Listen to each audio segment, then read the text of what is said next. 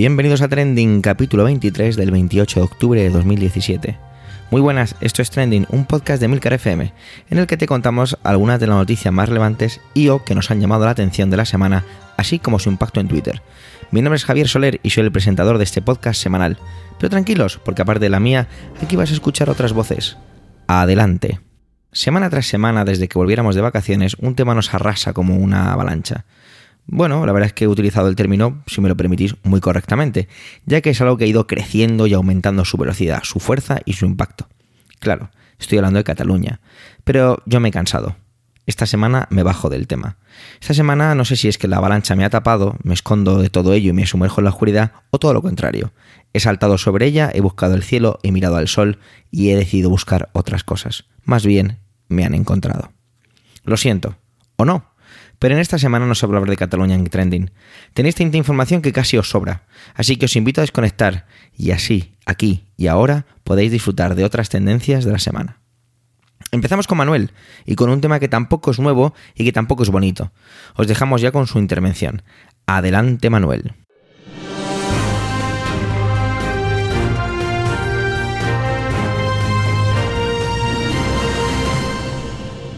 El pasado 20 de octubre, en el Teatro Campo Amor de Oviedo se hicieron entrega de los premios Princesa de Asturias. El galardón a la Concordia fue entregado a la Unión Europea. El premio le reconoce a la Unión Europea haber contribuido a difundir, y cito textualmente el dictamen del jurado, valores como la libertad, los derechos humanos y la solidaridad, proyectando esperanza hacia el futuro en tiempos de incertidumbre, proponiendo un ejemplo de progreso y de bienestar.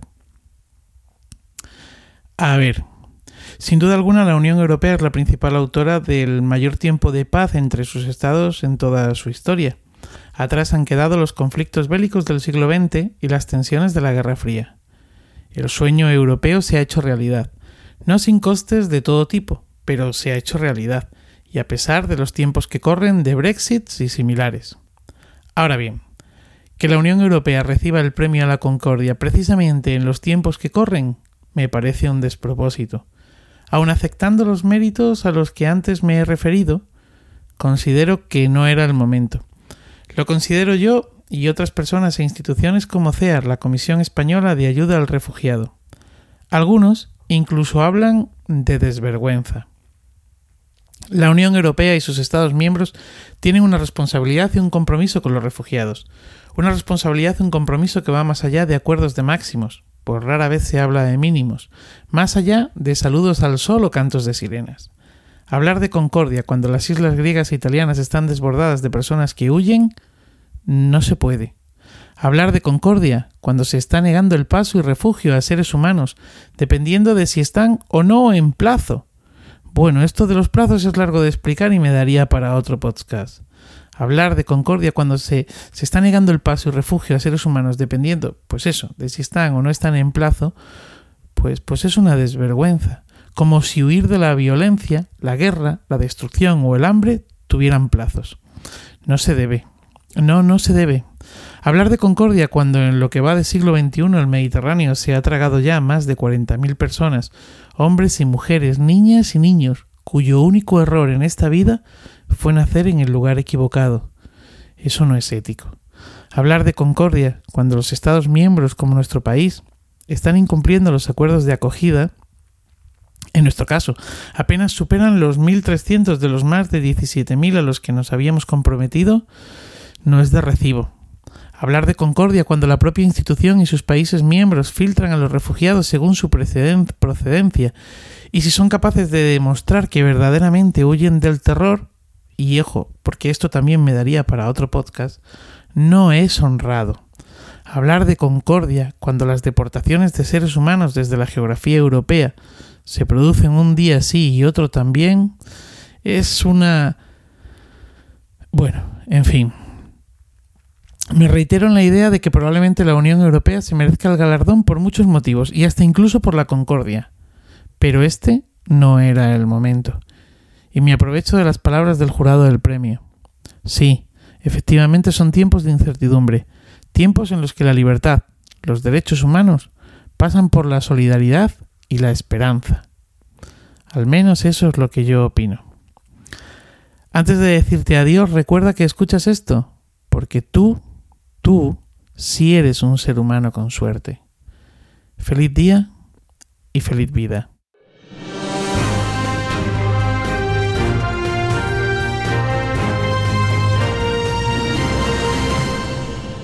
En nuestra historia contemporánea hay elementos que siempre suscitan alguna conversación. Son como esos platos que pides en un restaurante cotidiano, sabes que no fallan. Uno de esos temas son las famosas teorías de la conspiración y todo lo que rodeó al asesinato de John Fitzgerald Kennedy. Esta semana se ha liberado una serie de documentos, pero bueno, vamos.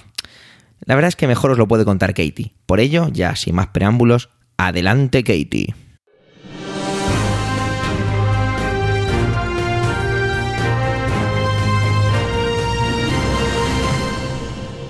Este jueves pasado, el 26 de octubre, fue la fecha de vencimientos de los documentos previamente sellados y relacionados con el asesinato de John Fitzgerald Kennedy, JFK para vosotros, JFK para mí. Esta fecha fue establecida hace 25 años bajo el presidente George Bush padre con la aprobación de una ley para recoger y compartir todos los detalles y, y que todo sea público antes de esa fecha. Os digo el nombre de la ley en inglés por si queréis buscarla. JFK Assassination Records Collection Act. ¿Por qué hacía falta? Porque el público estadounidense siempre ha sospechado que JFK no fue asesinado por una sola persona, particularmente porque esta persona también fue asesinado dos días después, en el sótano de una cárcel. JFK fue presidente en un momento extraordinario para los Estados Unidos con guerra contra el socialismo, el movimientos de derechos humanos, y la mayoría de los medios de comunicación reportaban la historia así. ¿no? Historiadores y profesionales también concluyeron que esa versión fue lo que ocurrió. Es curioso porque pasaban casi, casi 30 años entre su muerte y la aprobación de esa ley. Entonces, ¿Qué sucedió para introducir legislación tantos años después? Entra Oliver Stone, director famoso de Hollywood, con su película JFK, o como se conoce en España, Caso Abierto. Esta película fue polémica desde el principio, con un argumento muy creíble, que un fiscal de, distrito empieza su propia investigación y encuentra muchas inconsistencias con la historia oficial, concluyendo que todo fue para encubrir la verdad que el asesinato de America's President, de JFK, em, fue orquestado por, entre otros, un empresario muy poderoso de New Orleans, el FBI, la CIA y hasta el vicepresidente eh, Lyndon B. Johnson. Pero más allá de las inconsistencias era el tema problemático de los años 60, la guerra de, Vietnam. Y el film da a entender que Kennedy quería echarse atrás y sacar a los militares de Vietnam, mientras Johnson prometió guerra, efectivamente poniendo en marcha el plan para asegurar que el complejo militar industrial sigue ganando dinero. Y ahora te preguntarás, pero si solo es una película, ya lo sé. Pero los políticos y medios de comunicación eran tan críticos de Stone que llamaban más la atención del público. Con un reparto increíble, con Kevin Costner, Gary Oldman, Tommy Lee Jones, eh, JFK suscitó las dudas de la gente. Y con el, eh, gobierno la, en la defensiva, las sospechosas aumentaban rápidamente.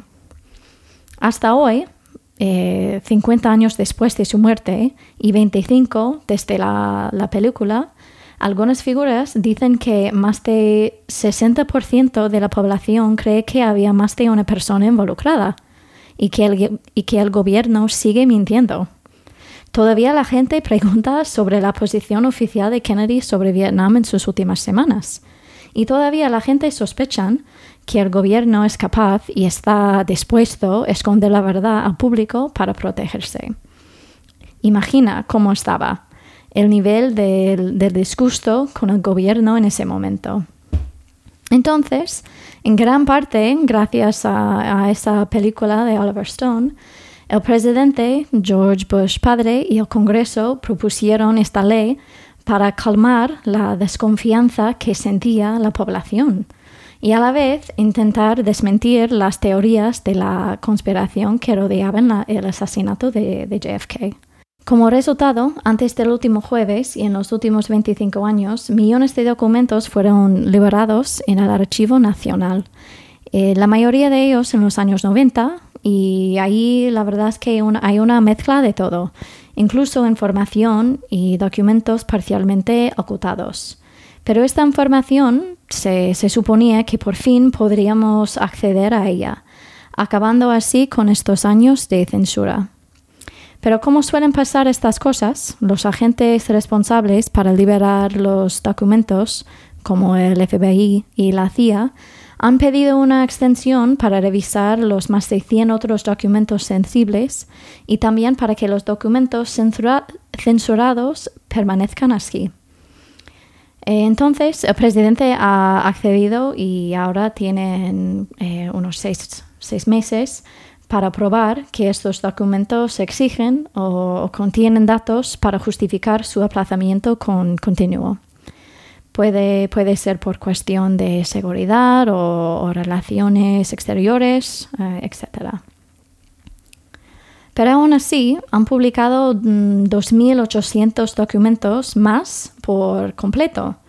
Y aunque, aunque no hay un smoking gun, ¿no? como una prueba definitiva, contienen detalles realmente sorprendentes.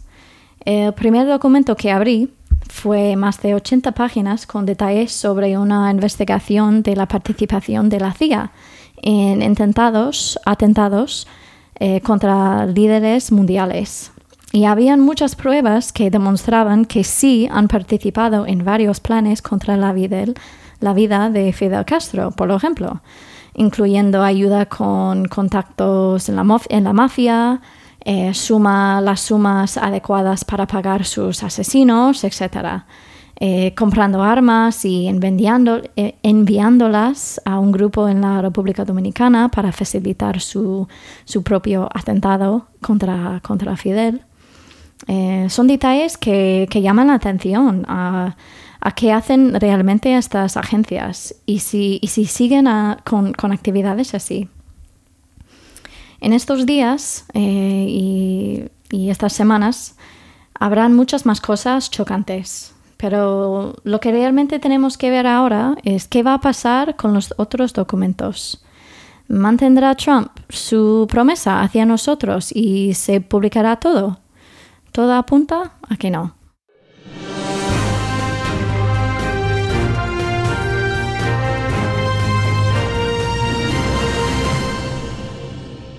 Este martes fue el día de las bibliotecas. Yo he tenido mucha suerte de poder trabajar en ellas. Hacía talleres de animación a lectura para niños y en ocasiones siempre me dejaba perder por entre sus estanterías. Incluso, si recordáis, hace un par de semanas estuve en Dublín y, como no podía ser de otra manera, visité la biblioteca del Trinity College hermosa, majestuosa, con su olor particular, su poca luz, sus interminables volúmenes. Muy bonita, pero siempre me ha gustado más esas de barrio donde tuve la oportunidad de trabajar.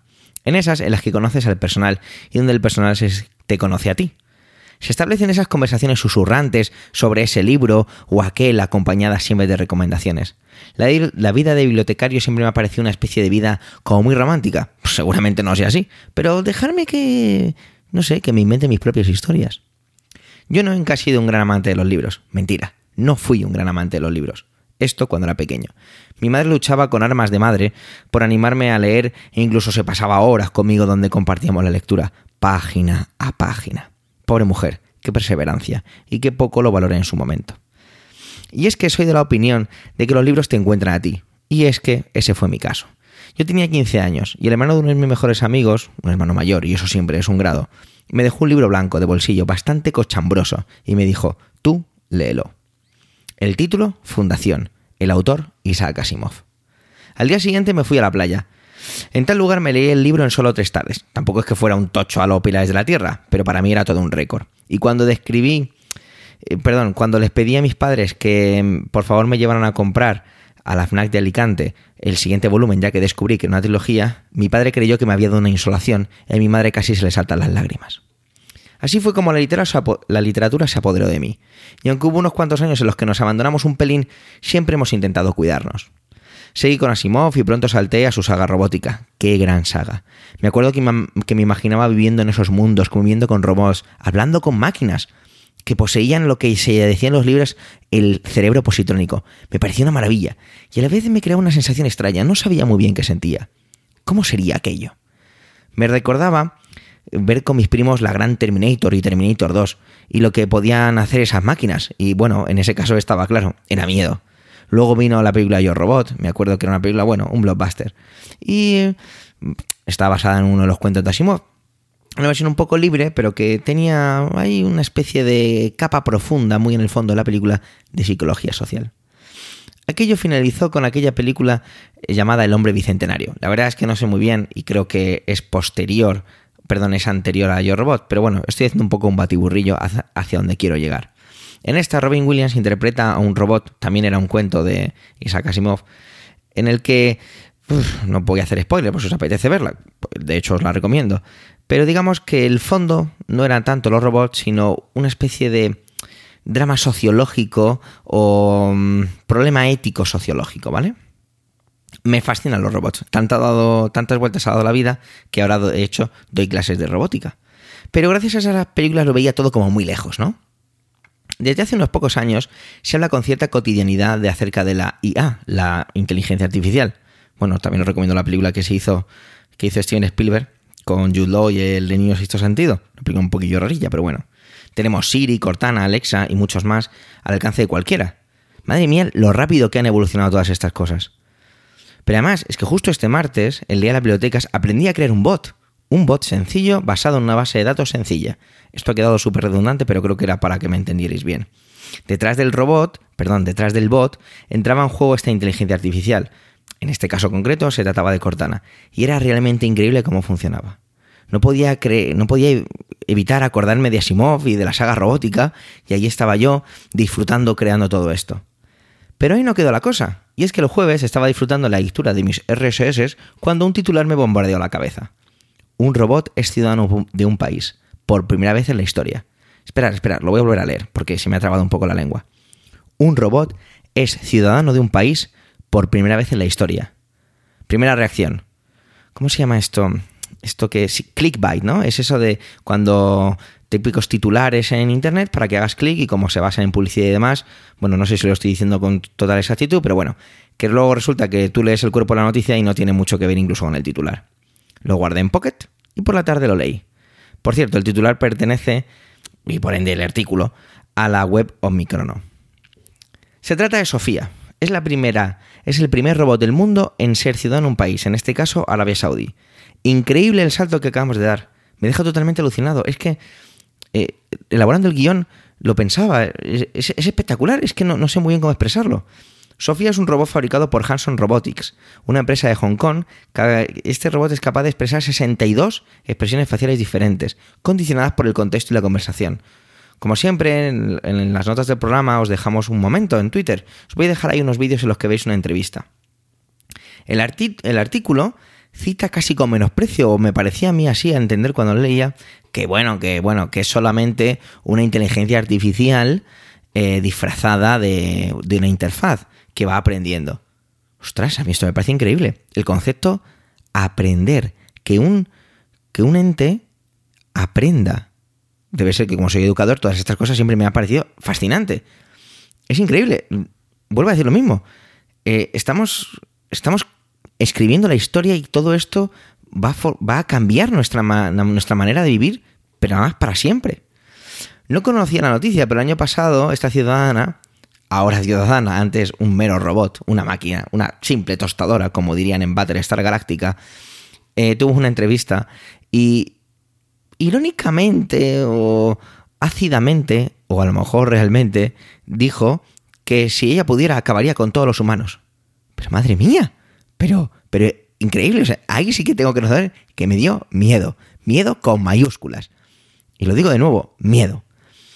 Elon Musk, sabéis quién es este tipo, ¿no? El CEO de Tesla, esa marca de coches del futuro que puedes conducir hoy, 100% eléctricos. O también involucrado en la empresa de SpaceX. Aquí no sé si es el CEO, me lo decís en los comentarios. Esos cohetes que de vez en cuando aterrizan verticales sin explotar. Vamos, un tipo que listo como mínimo es. Siempre he dicho que, tenemos, que debemos tener mucho cuidado con la inteligencia artificial.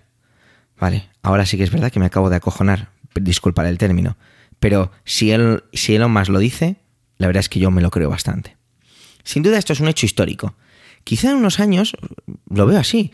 El típico examen de historia y ¿cuándo y dónde se concedió la primera ciudadanía a un robot? La respuesta es 26 de octubre de 2017 en Arabia Saudí. La historia se escribe todos los días. A veces algunas partes van en negrita o van subrayadas. Y esta estoy convencido que es una de ellas. No puedo evitar el terminar esta intervención con las tres leyes fundamentales de la robótica que Isaac Asimov escribió. 1. Un robot no hará daño a un ser humano, o por inacción permitir que un ser humano sufra daño. 2. Un robot debe hacer o realizar las órdenes dadas por los seres humanos, excepto si estas órdenes entrasen en conflicto con la primera ley. 3. Un robot debe proteger su propia existencia en la medida en que esta protección no entre en conflicto con la primera o la segunda ley. Este fin de semana se están celebrando las JPod en Alicante y desde Trending queremos mandar un mensaje lleno de envidia.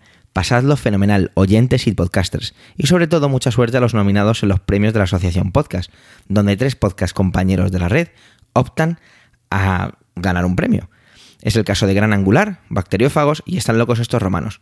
¡Suerte! Hemos llegado al final de este vigésimo tercer capítulo de Trending. Gracias por el tiempo que habéis dedicado a escucharnos. Tenéis los medios de contacto y toda la información y enlaces de este episodio en emilcar.fm barra trending. En Emilcar FM puedes encontrar otros podcasts de la red la más de interesantes. ¿Te gusta Trending? Recomiéndalo a todos aquellos que te rodean, ya sean amigos, familiares, vecinos. Crear debates en torno al altavoz. Y si después de eso nos dejáis comentarios, genial. Por cierto, muchas gracias a esos comentarios que nos estáis dejando en la plataforma iVoox. De verdad, muchísimas gracias. Bueno, es hora de despedirse. Un saludo y hasta la semana que viene.